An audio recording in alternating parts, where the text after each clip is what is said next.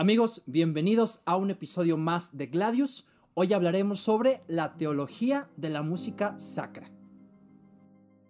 Gladius es el movimiento de renovación para la música católica que nuestra iglesia estaba esperando.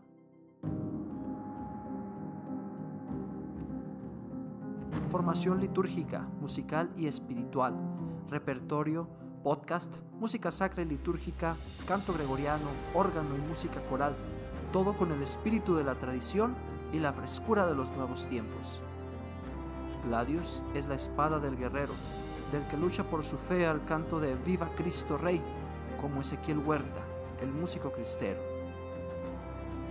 Bienvenido a Gladius con Fer Vázquez. Bienvenidos a este episodio 38 de su podcast Gladius. Gracias por acompañarnos a un episodio más para reflexionar sobre la música, liturgia, teología. El día de hoy nos acompaña el maestro Gilberto Ley Peña en un diálogo en el que charlamos sobre el estado actual de la teología de la música sacra. Antes de continuar, quiero invitarte a que te suscribas a nuestro podcast. Puedes seguirnos en Spotify y en Apple Podcast o darle a suscribirse a nuestro canal de YouTube. Cualquier like y comentario recuerda que nos ayuda muchísimo a seguir creciendo. Recuerda que también estamos en las redes sociales, estamos en TikTok, Facebook e Instagram como arroba fer.gladiusmc. Y bien, como te comentaba, el día de hoy nos acompaña el maestro Gilberto Ley Peña. Él es teólogo egresado del Instituto de Teología de Cristo Rey de la Diócesis de Veracruz, titulado con la investigación el canto y la música en la celebración eucarística. Ha sido también miembro del equipo itinerante de formación para coros parroquiales de la Dimensión Episcopal de Música Litúrgica, co-realizador y coautor de los cursos nacionales de nivel básico e intermedio de la misma de Musli, articulista en el grupo de Facebook Formación a Músicos y Cantores Litúrgicos y creador del proyecto de formación litúrgica digital Teología, Música y Liturgia en la plataforma de Facebook. Ha estudiado composición y teología de la música litúrgica con el presbítero doctor Jordi Piqué y Collado, actual preside del Pontificio Instituto Litúrgico de San Anselmo. Se ha desempeñado como profesor de música y cantor en distintas parroquias, así como profesor en la Escuela Superior de Música de la Arquidiócesis de Chihuahua y de la Escuela de Música Sacra y Conservatorio José Guadalupe Velázquez de la Diócesis de Querétaro. En este episodio charlamos con el maestro Gilberto acerca de el estado actual de la teología de la música sacra. Nos fuimos desde la esencia de lo que es liturgia y cómo esta esencia de la liturgia imbuye a todos los ministerios de una realidad sacramental, incluida la música sacra. Hablamos sobre qué podemos hacer para mejorar la praxis desde la reflexión teológica, sobre qué podemos hacer para seguir formándonos y profundizando en la liturgia y la teología. Hablamos de la música en la misa de niños y nos dejó una bibliografía increíble que puedes consultar si quieres formarte en estos temas de teología, liturgia y música. Es una plática que la verdad disfruté muchísimo y que la verdad nos fuimos muy profundo en los temas. Espero que la puedas disfrutar tanto como yo y si este material te es útil, no dudes en compartirlo con tus coros parroquiales o con cualquier persona a la que crees que le pueda servir. Maestro Gil, bienvenido a Gladios. La verdad es un honor que esté aquí con nosotros. Gracias, al contrario, el honor es mío el poder sumar a esta iniciativa, aportar en lo que pues Dios nos ha regalado a través de la iglesia. La, verdad es que ya tenía mucho tiempo queriendo invitarlo y queriendo ver si nos, nos podía aportar porque siguiendo su trabajo, conociéndolo un poco, eh, tanto lo que hace en redes, lo que nos comparte en sus, en sus distintas plataformas, que ahorita hablaremos de eso, me llama mucho la atención esta unidad que hace entre, bueno, el quehacer musical y el teológico, ¿verdad? Y es como parte también de lo que quisiera que habláramos y pues voy a entrar directo al tema, a ver si se podemos empezar. Okay, y la primera pregunta es, pues es complicada, yo sé, pero yo sé que nos va a dar mucho para, para partir. ¿cuál considera usted que es el estado actual de la teología de la música sacra? Yo sé que está bien complicado. Wow. Pero a lo mejor de ahí interesante pregunta. Es una interesante pregunta. Eh, en realidad, bueno, la teología de la música eh, sacra, o yo me referiría más en específico eh, de la música litúrgica, aunque eh, los documentos como tal mencionan música sacra, pero hay por ahí una connotación desde el punto de vista teológico por el cual el término se ha hecho más específico. Siempre en la iglesia ha habido teología de la música litúrgica y de la música en general. Solamente que si la tuviésemos que interpretar como un conjunto de conocimientos sistematizados, metódicos, relacionados el todo con las partes, como lo que hoy se entiende la teología, eh, nunca, no siempre fue así como hoy lo entendemos académicamente. De hecho, ser teólogo en los primeros siglos era muy sinónimo de, ser testigo de Cristo. Por eso se le llama, en, el, en la Biblia encontramos que el autor o a quien se le atribuye el libro del Apocalipsis se, llama, se le llama Juan el teólogo, no porque haya hecho un conocimiento sistemático eh, de, las, de la cuestión de Dios, sino porque era un testigo. Pero eh, retomando la pregunta, pienso que estamos todavía en primeros pasos. O sea, eh, platicaba hace algunos meses con el padre Jordi Piqué y Collado, que es decano preside de San Anselmo, y quien, de quien soy em, amigo y, me considero también pues eh, estudiante. Y le preguntaba, padre, eh, ¿cree que hoy haya todos los elementos a nivel de un método específico, objetivos, eh, para poder ya en sí hablar como se habla de cristología, como se habla de eclesiología, de los otros tratados eh, sistemáticos teológicos, hablar ya de una teología de la música litúrgica. Y, me comenta, pues la verdad todavía no. Todavía no, pero no debemos de desanimarnos.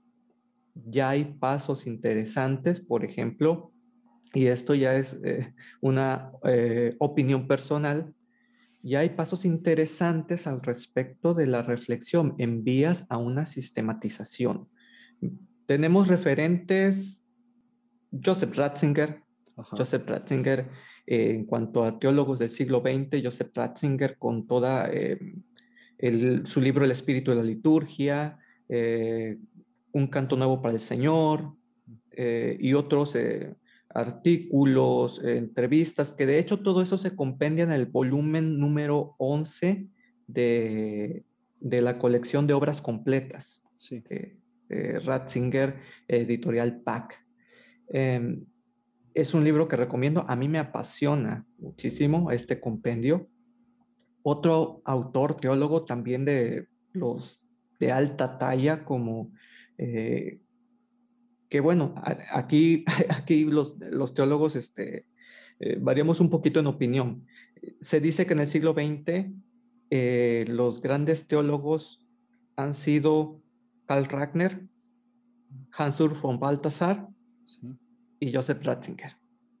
Y von Balthasar eh, ha escrito su famosa trilogía en el cual nos da todo un conjunto de principios de lo que vendría a ser una teología del arte, y lo cual, o una teología estética inclusive, de lo cual se podría aplicar para la música litúrgica. De hecho, el padre Jordi Piqué, que escribió una tesis para obtener su doctorado en la Universidad Gregoriana, abordó muchos puntos de, de von Balthasar, de, su colección de libros de la gloria, teodramática, eh, para poder abordar el tema de teología y música como manifestación sonoro-estética del misterio, en, vías de una, de hablar de que la música como tal tiene una cuasi sacramentalidad. Ok, ok.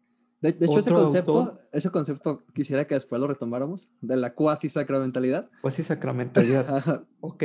Pero, pero ahorita lo dejamos en paréntesis. De, hecho, de hecho, es muy interesante esto, eh, porque por lo menos en, en mi caso he, he, he seguido el estudio de la cuestión de la música litúrgica, de la sacramentalidad de la música litúrgica como parte de la liturgia, como parte integral de la liturgia. Y, sabemos que la liturgia tiene una realidad sacramental que no que se condensa en los siete signos sacramentales o comúnmente denominados siete sacramentos, pero que no se reduce a los siete sacramentos. Claro. ¿Ok? O sea, sino que toda la liturgia en sus signos, gestos, tienen sacramentalidad. Y esto tiene fundamento magisterial, pero bueno, lo abordaremos. Sí, e, ahorita hablamos de, ese, de ese tema. Sí, y otro exponente que de hecho ya, eh, ya se puede hablar de una materia de estudio de teología de la música litúrgica es el padre Ramón Saiz de la Universidad de la Santa Cruz en Roma. son exponentes en español, eh, eh, de habla hispana, perdón. Y también alumno del padre Jordi Piqué, el padre Diego León Fioravanti. Estos eh, tres teólogos, liturgistas y también músicos, que es es son casos muy, muy particulares en la vida de la iglesia porque comúnmente, pues bueno, o, vemos que son teólogos, pero no músicos, o músicos, pero no teólogos, o ambas cosas, pero no liturgistas. ninguna, ajá, sí, sí. Entonces, desde esa perspectiva, todavía hay mucho por hacer, mucho por hacer. Pero retomando un poquito la historia de lo que en su momento ya hoy ya es una disciplina como tal, como método, la teología litúrgica, parte del mismo proceso que se está realizando hoy. O sea, reflexión, tomar todo lo que la iglesia ya ha dicho al respecto y buscar hacer una, una especie de síntesis sistemática que después pueda convertirse en un desarrollo eh, académico para la docencia y que pueda ser una herramienta de, em, de ayuda para toda la cuestión de la música litúrgica en lo pastoral. De hecho, coincido con el padre Jordi Piqué en que la, para salir de toda esta cuestión de la casuística que se da en el ámbito de que sí, que no, tenemos que auxiliarnos de la teología. La teología tiene es como que el eje rector y el punto de contacto entre música y liturgia o entre liturgistas y músicos, que de hecho, recordando un poquito de la historia, eh, cuando se abordó el capítulo 6 de Sacrosantum Concilium, en el contexto de los círculos de estudio para la elaboración del capítulo 6, había muchas tensiones entre los músicos por una parte, sobre todo los de, los de em, por así decirlo, una línea más conservadora y que veían la música per se, por sí misma. Y por otra parte, los liturgistas y algunos músicos que se habían empapado de la línea eh, de renovación litúrgica del movimiento litúrgico, previo al Vaticano II. Pero pensamos, y sin demeritar el capítulo 6, claro, es, es una de las maravillas del concilio de, y de la Sacrosanctum Concilium, faltó un poquito el, el incluir a los teólogos, a los teólogos. De hecho, pues eh, pienso que hubiese sido maravilloso incluir a un Joseph Ratzinger, que de hecho fue perito, pero él, él entró junto con otros teólogos, junto con Lubac, junto con Ragnar, en otras cuestiones más este, de, de, la dogmática, como el misterio de la iglesia, la cuestión de la revelación, que dio origen a Lumen Gentium y dio origen a Dei Verbum. A grosso modo y en conclusión, hay mucho todavía por hacer, pero a comparación de hace algunos años, eh, como que el camino se va aclarando. Maestro, me surge ahorita una pregunta que, ahorita porque mencionó ahorita el capítulo sexto de la Sacrosanctum Concilium, ¿no? Eh, donde se habla precisamente de la música sacra para, para, los que nos escuchan. Y me surgió esta pregunta que también la, empezó a abordar un poco. La relación entre, habla usted de la casuística y la teología, o lo quiero plantear de otra manera, ¿no? Como las indicaciones y orientaciones pastorales y la teología, ¿no? Porque a veces creo que, que uno de los problemas o dificultades en los que a veces nos hemos enfrentado es enfocarse demasiado en las orientaciones pastorales, en las indicaciones, en la casuística, y tal vez por eso está como abandonada la reflexión teológica. Pero me llama la atención lo que usted decía. La teología debiera ser la, el rector o la rectora de, de las orientaciones y de las indicaciones, ¿no? ¿Cómo establecemos esa relación? ¿Cómo regresar al énfasis teológico sin descuidar las orientaciones prácticas? ¿Cómo llevamos a cabo esa relación o cómo lo ve usted que esté y que la pudiéramos mejorar? Pienso que en la praxis hemos hecho una falsa dicotomía. Okay. Cuando revisamos la Sacrosantum Concilium, de hecho tenemos que decir que no se puede entender capítulo 6 si no leemos capítulo 1 y dentro del capítulo 1 encontramos los primeros 10 números de Sacrosantum Concilium, que es todo un compendio, una síntesis muy extractada, eh, muy, muy, perdón, condensada de lo que es la liturgia vista desde el ámbito teológico. Por ejemplo, el número 7, en el segundo párrafo, que habla de que la definición, una de las definiciones clásicas de liturgia, que bueno, hoy son clásicas, nos dan luces acerca de la sacramentalidad del canto litúrgico. Pienso que no se puede leer con claridad las normas, eh, por así decirlo, operativas, porque Sacrosantum Concilium tiene eh, normas de carácter doctrinal y que éstas dan su fundamento eh, o sus cimientos a las consecuencias que vendrían a ser las normas operativas. A grosso modo, tendríamos que leer para, para tomar, es, para hacer una aplicación desde una reflexión teológica, tendríamos que leer, por ejemplo, el capítulo 6 a la luz del capítulo 1 y los demás capítulos de Sacrosantum, de Concilium a la luz del capítulo 1. Por ejemplo, hay el número 23, sana tradición, legítimo progreso. Esta sana tradición y legítimo progreso no es algo que los padres conciliares se hayan inventado de la nada, sino que esta sana tradición que habla de lo permanente y el legítimo progreso que habla de lo que en cada tiempo, eh, a cada generación de, cristianos, de creyentes van aportando y con lo cual se va enriqueciendo el tesoro musical de la música en la iglesia, pues es reflejo de, perdonen el tecnicismo, en primer lugar del misterio de la encarnación y de la unión hipostática de Cristo. O sea, ¿qué, quiere decir esto para los que nos escuchan? De que en Jesucristo, Jesucristo es perfectamente hombre, verdadero Dios, verdadero hombre, 100% Dios, 100% hombre. Y esto nos habla de que lo humano y lo divino en Jesucristo, cosa que antes era, había ruptura, ahora se unen, hay equilibrio. De manera que, parafraseando el Evangelio, lo que Dios ha unido, que no lo separe el hombre. Me gusta ese ejemplo. Sí, sí. esto, esto tiene no solamente una connotación para la cuestión del de, matrimonio, sino que lo que Dios ha unido en Cristo, lo humano y lo divino, no lo tenemos por qué separar.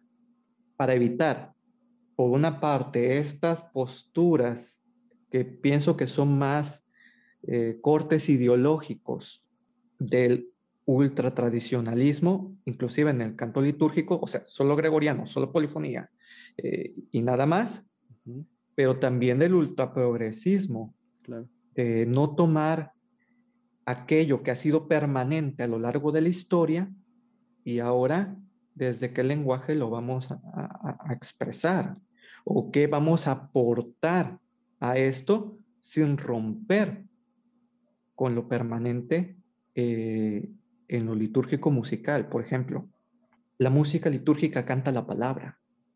Claro. Canta la palabra. Canta, alaba a Jesucristo en la Eucaristía a través del canto de la palabra, en el contexto de la celebración. O sea, y aquí ya tenemos elementos y estos elementos que han sido permanentes y que por eso el canto gregoriano es el modelo supremo, no exclusivo, pero sí el modelo supremo, el que ha sido, el que ha elaborado mejor estos principios. Pero esto no excluye a otras posibilidades, si no, no hubiese entrado en, en, el tesoro musical de la iglesia la polifonía o composiciones pensadas para un contexto litúrgico, que cantan la palabra, que parten de la palabra, en un contexto litúrgico, ritual, en un contexto temporal. Aquí ya tendríamos que entrar a la relación del canto con el año litúrgico. En un espacio la relación entre música y espacio sagrado. El espacio sagrado, la, cuestión del espacio sagrado ha sido como que también olvidada, cuando el espacio sagrado también es un signo litúrgico y por lo tanto tiene sacramentalidad. ¿Nos explica un poco qué es el, eh, el espacio sagrado? ¿A qué se refiere con esto? El espacio sagrado nos referimos a todo lo que es, por una parte, el, el templo, el templo con toda su ornamentación, la ornamentación que, vemos, eh, todo el arte eh, arquitectónico, las imágenes, todo, lo, todo esto que es visual y que en su conjunto nos manifiestan algo del misterio de Dios. Nos dicen algo de quién es Dios y el Dios revelado en Jesucristo. En otras palabras, técnicamente eh, dicen los que saben de arquitectura eh, sacra que la, arquitectura del templo, toda la ornamentación del templo tiene que revelarnos el misterio. Si nosotros vamos, por ejemplo, a las iglesias de, en los ritos orientales o, o en las iglesias ortodoxas, vemos todo el conjunto de iconos, este, colores, formas, y todo esto nos conecta con una realidad que nos trasciende. Desde el momento en que entramos, ah, caray, aquí nuestros sentidos nos alertan y nos dicen, aquí está pasando algo, aquí eh, hay, algo diferente. Aunque no lo sepamos describir, pero los mismos sentidos nos, nos llevan a, a esta intuición, a lo mejor muy, muy en el campo de la experiencia, pero la liturgia también, eh, parte de, la experiencia. Antes que ser un estudio sistemático, es una experiencia salvífica, eclesial. Maestro, bueno, a lo mejor ahorita que estamos ya platicando de, pues de esta unión precisamente entre las realidades temporales, ahorita que estamos hablando de arte, de arquitectura, de templo, este, y también de, de todo el aspecto teológico. Bueno, a lo mejor es un buen momento para empezar a hablar del, del concepto que dejamos ahí en paréntesis, ¿no? De la sacramentalidad, o haciendo la, la, distinción por método, creo, de cuasi sacramentalidad de la música. Este, yo lo he escuchado usted mencionar este concepto o hablar de este concepto de la sacramentalidad, de la cuasi sacramentalidad de la música litúrgica. Eh, si, no me equivoco, pues citando, siguiendo la reflexión del padre eh, Jordi, el padre Jordi, este, ¿nos puede explicar un poco a qué se refiere este concepto? Eh, profundizarlo un poquito. La, música, hablar de, sacramentalidad eh, es hablar de esa propiedad que tiene algo de manifestarnos una realidad que está más allá de ese algo de por antonomasia lo, lo vemos en los sacramentos, o sea, eh, signo visible de la gracia invisible. Tú, por ejemplo, ves el signo del agua y te conecta con la noción de limpieza, de pureza. Este signo natural nos remite a una realidad sobrenatural, pero Dios en su plan salvífico no solamente la, ha utilizado para decirnos algo en la mente, sino para comunicar una realidad santificadora, o sea, gracia. A grosso modo, cuando hablamos de la sacramentalidad, es la propiedad que tiene una realidad de evocar otra realidad superior. el punto de partida de la sacramentalidad, ya sea en la liturgia, en los siete sacramentos, hasta en la misma iglesia es Jesucristo, signo visible del, Padre. Quien, Tomás, quien me ve a mí, ve al Padre. Y de ahí, porque la iglesia nace de Jesucristo, es que la iglesia es sacramento de Cristo, signo visible de Cristo. Y también, por ende, sacramento universal de salvación, lo dice la Lumen Gentium. O sea, de ahí, en consecuencia, la liturgia, por ser acción de Cristo y de la iglesia, ya lo, lo dice la Sacrosantum Concilium II, nos, nos lo confirma, manifiesta el misterio de Cristo, manifiesta a Cristo, la presencia de Cristo y la presencia de la iglesia. Nuestra identidad como iglesia nos, nos ayuda la liturgia a descubrir quién es Cristo y, quién, y qué es la iglesia y quiénes somos la iglesia. Y, y desde la liturgia, por expansión, a todos los signos que, que signos que forman parte de, la realidad litúrgica, del universo litúrgico, y de manera muy particular, en un sentido estricto, si no me estaría volando el concilio de Trento, este, eh, los, los siete sacramentos son como que la expresión más condensada de toda la sacramentalidad, pero como decía en un principio, esto no excluye que, por ejemplo, el canto litúrgico manifieste la presencia de Dios. Por eso, cuando dicen, cuando se dicen los documentos, es que el fin de la música litúrgica es la gloria de Dios. En primer lugar, nosotros lo interpretamos como que, eh, como que partimos del hombre hacia Dios. Tributarle honor, tributarle gloria, tributarle este, homenaje, alabanza, adoración, etc. Pero desde la dinámica de la revelación, el que toma la iniciativa siempre es Dios, no el hombre. Porque si no estuviésemos reduciendo la liturgia a, un, a una religiosidad natural, a un culto de religiosidad natural. Y la liturgia como tal es el culto sobrenatural eh, revelado por Dios de parte del plan salvífico. Entonces, eh, cuando hablamos de la gloria de Dios en la música litúrgica, hablamos de que en primer lugar la música litúrgica revela, manifiesta la presencia de Dios. De manera que al entrar en contacto, en encuentro con esta, con este alguien, no con algo, sino con alguien, es que viene nuestra respuesta a ese alguien. En consecuencia, al entrar en contacto con el que es santo, la santificación de los fieles. ¿Ok? Por eso es algo tan delicado la música litúrgica, porque en la música litúrgica no es nada más una mera cuestión de, de estilos, de ritmos, sino estos estilos, estas formas musicales, estos ritmos, hasta qué punto sirven como vínculo, eh, instrumento de revelación del misterio. De esto es, estos son algunos aspectos que implica la sacramentalidad. Y, de hecho, Sacrosantum Concilium número 7 dice que la liturgia es el ejercicio del sacerdocio de Jesucristo. Ok, que mediante signos y acciones, ritos, etcétera, cada uno, según su naturaleza, santifica al hombre. Santifica al hombre. O sea, de manera que los músicos litúrgicos tenemos una gran responsabilidad. O sea, no nada más es una cuestión meramente técnico-formal.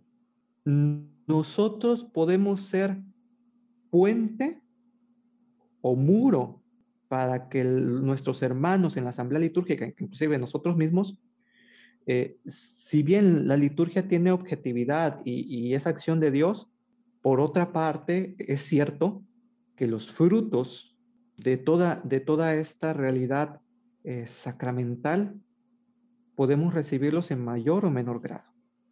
Cosa que pues no es algo novedoso. Ya San Pío X en el motu propio de en el número uno, hablaba de que el oficio de la música litúrgica es adornar de adecuadas melodías los textos, eh, presentados a los fieles para excitar la devoción y así, pues bueno, obtener eh, mayores, mayores frutos. Palabras más, palabras menos. Sí, no, y entonces... Se, me no, y, se, me viene a la mente eso que usted dice, ¿no? Como, como la, responsabilidad, ¿no? O sea, porque reflexionando todo esto, o sea, recalca más la responsabilidad de hacer música en la liturgia, pues es todo esto, o sea, en nuestras manos, de alguna manera o en cierta proporción también está la santificación de los fieles, de nosotros, de los que participan, ¿no? Sí, y de esto tendremos que rendir cuentas a Dios, o sea, es eh, parafraseando al hombre araña, en un gran, un gran, un gran poder conlleva una gran responsabilidad, o sea, y qué detalle de Dios el, el habernos llamado nosotros indignamente para poder ser administradores de la gracia, no nada más del canto, no nada más de la liturgia o de la palabra de Dios que se canta, que canta la liturgia, sino ser administradores de la gracia. Y esto es algo muy delicado. Cuando pienso, recuerdo esto, que de hecho la primera vez que lo escuché fue del padre Jordi Piqué en, en el Congreso Nacional de Música Litúrgica en 2016, si no mal me equivoco si no mal recuerdo, a mí me puso a temblar, porque en el músico litúrgico también hay una mística. O sea, no, no nada más es que llego y hago música y, y, y párale. No, es que como discípulo misionero, como creyente, como bautizado, ejerzo un servicio y un servicio que se inserta en la dinámica de la historia de salvación instrumento en la historia de la salvación. El músico litúrgico es un instrumento en la historia de la salvación de los hombres y también de la propia, claro está. Por eso, eh, Pío XII, en el número 7 de Música Sacra y Disciplina, habla de esta cuestión que es muy polémica, de que este, el músico que no sea creyente y eh, aunque tenga toda la técnica del mundo, pues no podrá hacer música litúrgica, aunque cante gregoriano, aunque cante polifonía, porque requiere ser creyente. No, la música litúrgica en primer lugar es oración. ¿Y cómo puedes orar aquel en quien no crees? Pero, pero claro, también Pío XII exige a los que somos creyentes, ¿ok? Ustedes sí son creyentes, qué bueno, pero hay que formarse, hay que estudiar, hay que tener esta, esta, eh, esta disciplina y este, esta dedicación para mejorar su técnica musical. Porque si el no creyente pues tiene una técnica de, de lujo, pues con mayor razón ustedes. Y lo que pienso, esto ya es su opinión personal, lo que debe de impulsar a esto, a dar el más, el extra, es a que me he encontrado con el amor de los amores. Y el amor me impulsa a responder al amor con amor. Desde ahí es que la cuestión de las normas litúrgicas deja de ser un lastre y una esclavitud y se vuelve una un, camino pedagógico para el músico litúrgico de cómo responder al Señor en su vocación. No es algo esclavizante, sino que la ley se vuelve pedagogía, porque la motivación ya no es la ley por la ley, sino que es el responder al amor. Y si el amor a través de su iglesia te da estas disposiciones que son medios pedagógicos, también para, medios de liberación, de liberación de mi yo, de mi ego, de mis impulsos, de, de lo que se me, perdón por la expresión, se me antoja en el momento musicalmente hablando.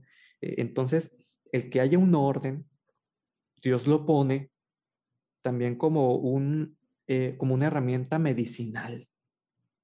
En este caso, eh, desde en la espiritualidad del músico litúrgico. Y desde el amor tendríamos que contemplar las normas litúrgicas, no, no desde la mera observancia por la mera observancia escrupulosa, ¿no? Eso, eso realmente es, es este, esclavizante porque nadie podemos cumplir al 100% de las normas litúrgicas. Para, eh, haciendo una analogía con la cuestión de lo que en eh, eh, San Pablo afirmaba, nadie puede cumplir la ley, por la, o sea, la ley nos acusa, pero si es parte desde la experiencia de Jesucristo, del amor, en Jesucristo, ese encuentro que se tiene que renovar día a día, nos lleva a, a otra comprensión de las normas litúrgicas. Yo no hago esto por cumplir, hago esto por responder a aquel que me ha amado y porque me amó, me llamó, me eligió a ser músico litúrgico. El espíritu de la ley, a final de cuentas. Sí, el espíritu de la ley, una es. analogía. Bueno, maestro, es que me surgen mil preguntas, me surgen mil cosas y incluso a mí me, me llama y me jala las orejas, ¿no? Como para recordar el sentido que tiene que tener mi ministerio, eh, mi actuar, lo que hago, lo que hacemos, ¿no? Sí, entonces fíjate, en todo este coloquio que hemos, que hemos realizado, cómo los datos desde la teología, la Biblia, el magisterio, nos llevan a la praxis, en este caso, dentro de la vida espiritual. No, uno de mis maestros, de hecho, eh, el director del Instituto de Teología donde eh, estudié, obtuve mi, título de teología, el padre eh, Lorenzo Managua, mm, siempre nos decía, no hay una sana pastoral sin una sana teología, refiriéndose a que no hay sanas acciones o lo práctico si no tiene un soporte en la fe de la iglesia, porque puede ser que traicionemos el mensaje. Pueden ser acciones muy buenas, muy loables, con buena intención, con recta intención, pero eso tarde o temprano se cae. Es como, como construir con cimientos de arena. ¿Por qué muchas veces en nuestra pastoral de la música litúrgica tenemos tantos problemas y pareciera que vamos avanzando, pero después descubrimos que estamos caminando sobre círculos porque no nos hemos atrevido a voltear a preguntarnos qué nos dice la teología de la iglesia. Y fue una inquietud, fíjate, fue una inquietud que en mi persona nació eh, cuando era estudiante de tercer semestre de teología, estábamos viendo Cristología y me pregunté, ok, si el Evangelio, que es Cristo, ilumina toda la vida del hombre, todas las facetas, y la teología es la reflexión profundizada, sistemática de este Evangelio, la teología, el Evangelio, a través de la teología, tiene que decirle algo o puede iluminar en algo la música, en la liturgia, que es una parte del ser humano creyente, y tan es que cuando el sacerdote canta, el Señor esté con ustedes, nosotros respondemos cantado y con tu espíritu. O el salmo responsorial y nosotros respondemos el salmo responsorial. O sea, no es algo ajeno, sino que ya en las mismas respuestas ya nos da la luz de que pues para descubrir que no es algo ajeno a nosotros. Y desde esa perspectiva pues decía, sí, la teología, la eclesiología, la mariología, eh, la teología sacramentaria, la misma cristología, la teología fundamental, sus datos tienen consecuencias. De hecho, hay un libro en el ámbito de relación entre cristología y liturgia del padre Luis Bouillet, el rito, el rito y el hombre, en el que habla, hace una brillante explicación de cómo las herejías como el arrianismo, el nestorianismo, el monofisismo, hoy pueden subsistir prácticamente en posturas que tenemos al respecto de la liturgia y en consecuencia de la música litúrgica, porque lo que se diga de Cristo, de quién es Cristo, tiene sus consecuencias en la forma de concebir lo que se dice de la iglesia y en consecuencia en lo que se vaya a decir de la liturgia y de la música litúrgica. Y esto tiene sus implicaciones a nivel de espiritualidad, de, mística y de otros aspectos de la vida eclesial. Por eso es que la liturgia es fuente y cumbre de la vida eclesial. O sea, no está desconectado. El, liturgia y fe no está desconectada. Cuando la desconectamos, a mí me llama la atención que en las redes sociales hay como que la, esta situación, sobre todo cuando, cuando nos volvemos medio reacios a la música, a las normas litúrgicas, hay como que esta visión de que la música litúrgica es solamente un mero que como que nos reducimos a un mero activismo litúrgico musical o un mero formalismo litúrgico, cuando no es así. De manera que, por ejemplo, el, el hacer u omitir de manera deliberada algo que te pide la iglesia en cuanto a lo litúrgico, en cuanto a la música litúrgica, tiene implicaciones a nivel de moral. Tan así que Santo Tomás de Aquino, en su suma teológica, al explicar, al, al, abordar la cuestión del primer mandamiento, desglosa las virtudes y los pecados conforme al primer mandamiento. Y al hablar de la virtud de la religión, habla de la simulación o de la falsificación de los ritos, haciendo algo que no, que la iglesia eh, no, no, no pide. Y no pide porque es que tiene que ser así y punto, no, sino que pide porque lo único que hace es recordar algo que es propio de la misma naturaleza de la liturgia, que no depende de ningún legislador, que, mm, que, que involucra la misma esencia de la liturgia, que sin lo cual la liturgia deja de ser liturgia, con todos sus efectos para la cuestión de la gracia. Y en lugar de ayudar a los hermanos a este proceso de santificación, pues nos volvemos eh, obstáculo. Creo que lo que nos ha faltado, pienso que lo que nos ha faltado a los músicos litúrgicos, en la medida de las posibilidades, es empezarle a entrar a la teología. Habrá diversas posibilidades, aclaro. No quiere decir con esto de que ya ah, desde ahorita voy a empezar a estudiar toda una licenciatura en teología y voy a hacer un doctorado y todo. No, no, no, no, no. Pero por lo menos toma el catecismo de la Iglesia Católica, toma las Sagradas Escrituras. A veces en, en la formación con los alumnos mm, he descubierto que, que tenemos un desconocimiento de las Sagradas Escrituras, el libro de los Salmos, el primer cantoral de la Iglesia, y que es una fuente de teología y también de espiritualidad y, y, y también nos ilumina. Y de hecho, encontramos las antífonas de entrada, las antífonas de comunión, en el misal romano, las de ofertorio en, el, en, el, en los graduales, en el gradual simple, en el gradual romano, y es palabra de Dios. Salmos. Y, toda, y, y, y hay todo un desconocimiento de, de todo esto, que, que, son elementos ni, ni siquiera, son, es, es lo básico, lo, los mínimos. Lo mínimo cristiano incluso, ¿no? Como cristiano, sí, como, como discípulo misionero que a través del canto y la música litúrgica, pues llevas a cabo esta, este ámbito, cooperas en este ámbito de la, de la misión de la iglesia, de la misión evangelizadora de la iglesia.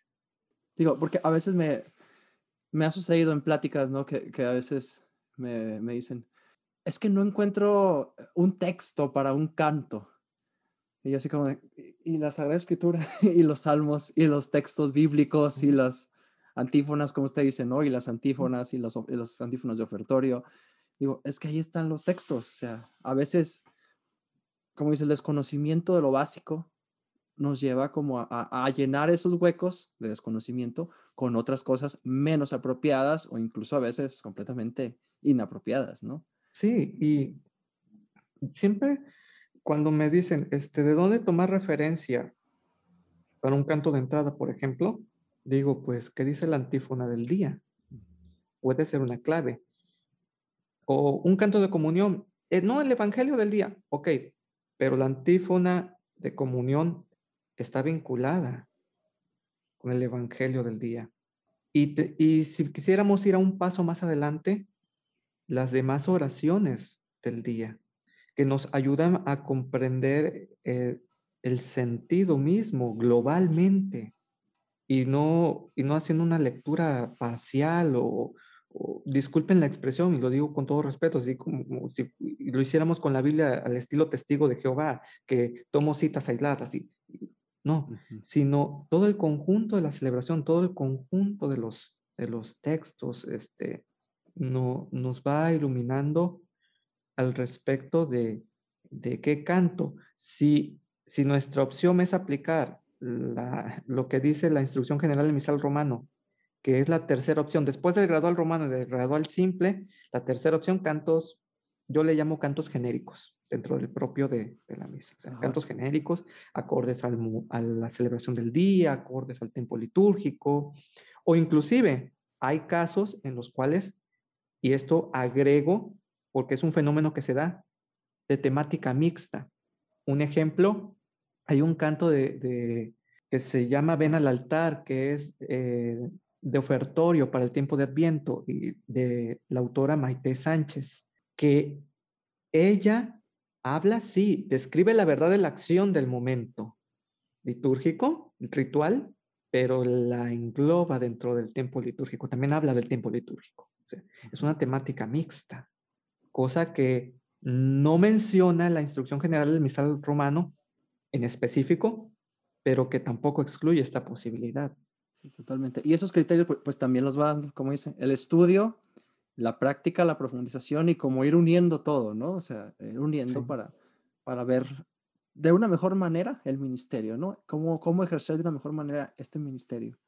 Maestro, bueno, a lo mejor me, me quedan muchos temas y muchas preguntas, la verdad, que quisiera abordar, pero quisiera pasar a la parte de preguntas concretas, donde a lo mejor yo sé que también podemos sacar varias, varias conclusiones. Como les decía, eh, en esta sección yo le hago una pregunta, la pregunta es concreta, la respuesta no tiene que serlo y bueno, de ahí nos vamos. La primera es una que, siempre les hago a mis invitados y que me gusta hacerlo porque, bueno, aquí hablamos mucho de querer eh, ayudar al ministerio musical, de querer impulsar un movimiento de renovación. Y me gusta preguntarles siempre un caso hipotético. Si usted tuviera en sus manos la posibilidad de hacer algún proyecto musical, litúrgico, pastoral, hablando pues de este ámbito, en donde los recursos no fueran una limitante, porque creo que en general, pues siempre nuestra limitante es el recurso, sea eh, económico, sea de infraestructura, sea de apoyo, sea de lo que sea. Si tuviera la posibilidad de hacer algún proyecto y los recursos no fueran una limitante en este ámbito musical, pastoral, litúrgico, teológico, ¿qué le gustaría hacer? ¿Qué quisiera hacer? A mí me gustaría hacer eh, la musicalización. Es, va en dos líneas por una parte, todo, toda una pues, cátedra de, teología de la música litúrgica, un centro de eh, formación eh, especializado en, cuanto a la teología de la música litúrgica y que incluya pues, estudios teológicos para los músicos litúrgicos. De hecho, ya como que se está intentando hacer algo, por ejemplo, en mi experiencia muy corta como, como profesor, en la Escuela de Música Sacra de, Chihuahua se da un diplomado de teología para coros. Y también en la Escuela de Música Sacra de Querétaro, dentro del diplomado, hay algunos eh, semestres que abordan algunos aspectos de teología. Pero pienso que, que sería un, tendríamos que dar un paso más. Y esto de la mano de la musicalización de las antífonas. Eh, música contemporánea en, español, porque inclusive estas antífonas pueden ser un medio de catequesis, de evangelización, desde lo que la liturgia nos da en sus fuentes. Y puede ser un medio de conectar la catequesis, la evangelización, con la celebración litúrgica. Un problema que yo he visto es la separación entre catequesis y liturgia, sobre todo en el ámbito de de la catequesis eh, presacramental con los niños. Eh, y la música litúrgica a veces deja mucho que decir eh, en cuanto a la misa con niños. ¿Por qué? Porque estamos, pienso que a los niños no los estamos, los estamos viendo, perdónenme la expresión, como si fueran ingenuos. Los niños hoy están más despiertos. Yo tengo una niña de un año y medio y, y, tiene una, una capacidad de captar cosas que uno piensa que no. Ah, veo niños, de hecho, en una de mis experiencias parroquiales, me tocaba ver niños de 7, 8 años y que ya le estaban entrando el tema de, la sexualidad como si fueran, no sé, quinceañeros. Y les presentamos muchas veces a través de los cantos y de la misma celebración eh, una noción de liturgia como si fuera un juego. Crecen y viven con esta expectativa de que es que, bueno, la misa era un juego y pues por lo tanto esta cuestión de la iglesia pues es para una etapa ya que pasó, que se quedó en lo infantil. Entonces, pues ahí tendríamos que preguntarnos por qué de la crisis vocacional. Porque cuando les presentamos la liturgia como tal, dicen, ah, caray, ¿y esto voy a hacer cuando sea sacerdote? No, ni loco. Show. Sí, y, y, pienso que, que muchas veces en este aspecto, fíjate, ahorita que preguntaste, hiciste esta pregunta, ah, si, si mm, la preparación de las presentes y nuevas generaciones, nuevas generaciones, ¿por qué están disminuyendo el número de, miembros de, los coros? Eh, hablo en, en, en, comunidades base, o sea, parroquia, como tal, así, liso y llano, porque no hemos volteado a ver que el, coro de niños es un semillero de nuevas generaciones de músicos litúrgicos, compositores litúrgicos, directores litúrgicos, reflexivos de la música litúrgica. Y pues nada más los ponemos ahí, los llamamos para llenar el momento y así ponemos este, algo de música, de algunos cantos y, y párale de contar. Tuve también la experiencia de, de estar como un coro de niños que de hecho a mí no me tocaba esa responsabilidad, pero pues la persona eh, que le tocaba pues dijo, no, pues yo zafo y pues entramos al quite. Y cometí, confieso, me da culpa, cometí errores. Vine a alabar a Dios. Sin alusiones personales aquí, pero bueno. Entonces, desde esa perspectiva, cuando fui descubriendo que a una hora santa o a la cuestión del silencio, les, les matamos esta posibilidad de entrar en el silencio y en consecuencia profundizar, porque el profundizar en nuestra vida nos necesitamos del silencio, la oración mental, de todas estas cuestiones. Eh, y desde esa perspectiva, pues bueno, es, me cuestiono, ¿qué le estamos dando a los niños? No solamente en cuanto a canto, sino en cuanto a la celebración litúrgica y en cuanto a una concepción de la fe, concepción de Dios. Joseph Ratzinger, maravillosamente en el prólogo de un canto nuevo para el Señor, nos dice en el primer párrafo que la liturgia en el fondo aborda cuestiones relacionadas con nuestra concepción de Dios, del mundo, nuestra relación con Cristo, con la iglesia, con, nosotros mismos. O sea, que hay consecuencias a nivel de vida eclesial. Porque en el, en el trato que, frase, ya frase de él citada, multicitada en las redes sociales, el trato que le demos a la liturgia, se define el destino de la fe y de la iglesia. De la iglesia, los creyentes. Sí, sí, nosotros, la iglesia. Sí, disculpa por prolongar. No, no, no, no, no, adelante, muchas gracias. Este, hablar de la música en la misa con niños da para un capítulo. Sí. Pero sí hay que hacerlo. Después, sí, Hay que hacerlo. Después, más. Sí, sí. Eh, avanzo a la siguiente pregunta, si, gusta. adelante. ¿Algo que a usted le hubiera gustado saber antes de estudiar música, teología. Porque a lo mejor siempre llega uno con una idea, creo yo, o con algunos objetivos, lo que sea, y después según vas evolucionando, como que te das cuenta que no era así, o evoluciona tu pensamiento, ¿no? Y ya después te das cuenta de que, ah, algo que me hubiera gustado saber antes de empezar la aventura de la música, la música sacra, de cantar en misa. Antes que me... ¡Wow! Pues que existía centros especializados. Bueno, en mi experiencia como tal, inicié mi camino a los 14 años. Bueno, el camino le dije sí al Señor a los 14 años, 14 años y medio. Pero pues llegué con una guitarra de cajón, como muchos, y pues no tocaba música litúrgica, ni siquiera tenía la idea.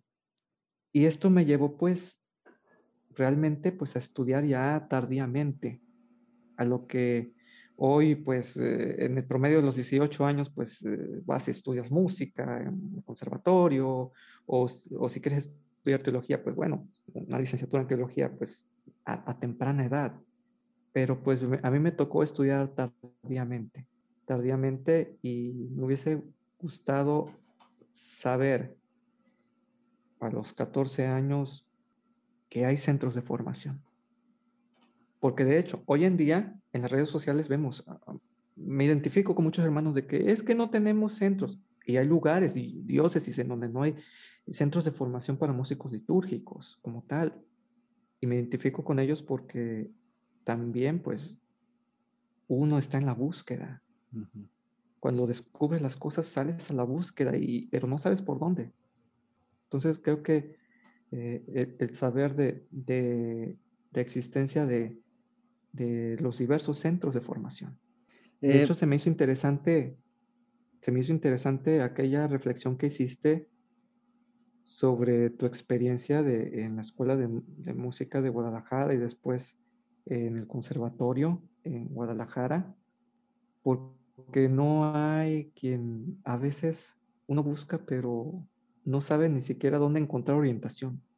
Pero bueno, Dios es bondadoso y por su providencia pues nos, nos va encaminando.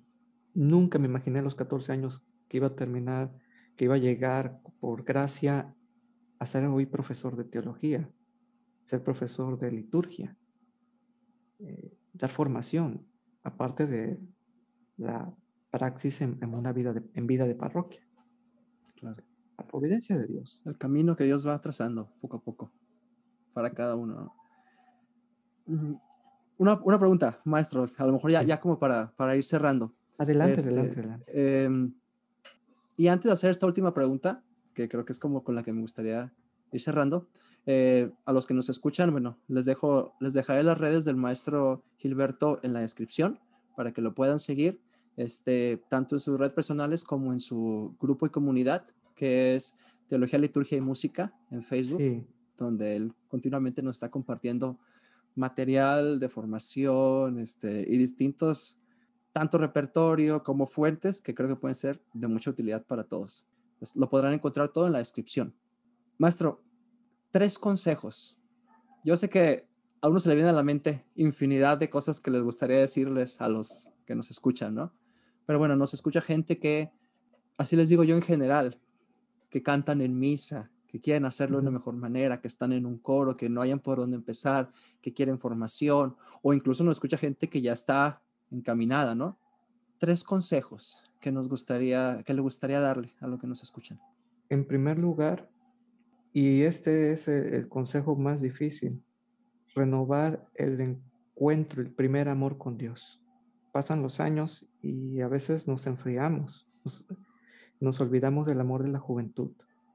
Y nos pasa a los músicos litúrgicos, en el caso de, nuestros hermanos sacerdotes, e, es fundamental. Eh, cualquier creyente podemos perder de vista el primer amor, el amor de la juventud con Cristo. Y en el caso de músicos litúrgicos, con Cristo cantor. Segundo consejo, estudiar, pero desde una perspectiva lo más integral posible. Porque puede, puede, bueno, puede uno estudiar música, pero si no profundizas en la cuestión litúrgica y en la cuestión teológica, a veces nos encontramos en, ciertas dificultades o, a veces eh, surgen estas posturas Em, de choque que se da mucho en las redes sociales, cuando el universo litúrgico musical es amplísimo, o sea, no nos lo acabamos porque es entrar a través de, de la música y el canto al misterio. Pero también en el caso del teólogo, que pues no tiene formación musical o eh, tiene recursos reducidos, y lo que nos va a ayudar la técnica musical es a tener en, nuestra mesa, por así decirlo, un sinfín de posibilidades para después hacer el discernimiento a la luz de la teología de, y de la liturgia, esto sí, esto no. Y no por eh, caer en este en esta discurso a lo mejor superficial de bueno, malo, bueno, malo, no. ¿Qué de mis recursos musicales ayuda a manifestar sirve de instrumento, de humilde instrumento para manifestar la presencia de Dios y ayudar a que mis hermanos se santifiquen. Un tercer consejo, pensar que el canto que aquí realizamos en nuestro servicio y en nuestra vida, con, nuestra vida, con nuestras acciones, con nuestro testimonio, es una preparación para el canto en la vida eterna. Esa mirada de peregrinaje, ese canta y camina. O sea, nuestro canto va en dirección a la vida eterna, que ya la experimentamos, ya la pregustamos. O sea, Dios, hasta eso es muy, muy, hermoso, muy maravilloso. En la liturgia, la liturgia es, con su centro en la Eucaristía es prenda de la gloria futura. O sea, es una anticipación, es una probadita para que nos vaya gustando y vayamos motivados haciendo lo que nos toca hacer, pero siempre presentes de que si es cierto que probamos ya algo, aún hay más. Y ese más definitivo, consumado en la vida eterna, en el canto, en el cántico nuevo consumado, al final de la historia de salvación. Y bien amigos, esa fue nuestra entrevista con el maestro Gilberto Ley Peña. Espero que la hayan disfrutado tanto como yo. Como les dije, esto fue apenas una pincelada de lo que es la teología de la música litúrgica. Ojalá que tanto la bibliografía que el maestro nos sugirió y que te voy a dejar listada aquí en la descripción, como las distintas fuentes como el grupo de teología, liturgia y música que el maestro administra te puedan servir para seguir creciendo en estos temas. Te voy a dejar todos los enlaces en la descripción para que puedas seguir el trabajo del maestro y si todavía no lo has hecho, no olvides también dejarnos un like y una suscripción a este tu canal, Gladius. Recuerda que semana con semana les envío en el boletín semanal los mejores aprendizajes del episodio del podcast y nuevo repertorio para sus coros. Si no te has suscrito a este boletín, el enlace también está en la descripción. Espero que hayáis disfrutado de este episodio. Yo soy Fer Vázquez y nos vemos en el próximo capítulo.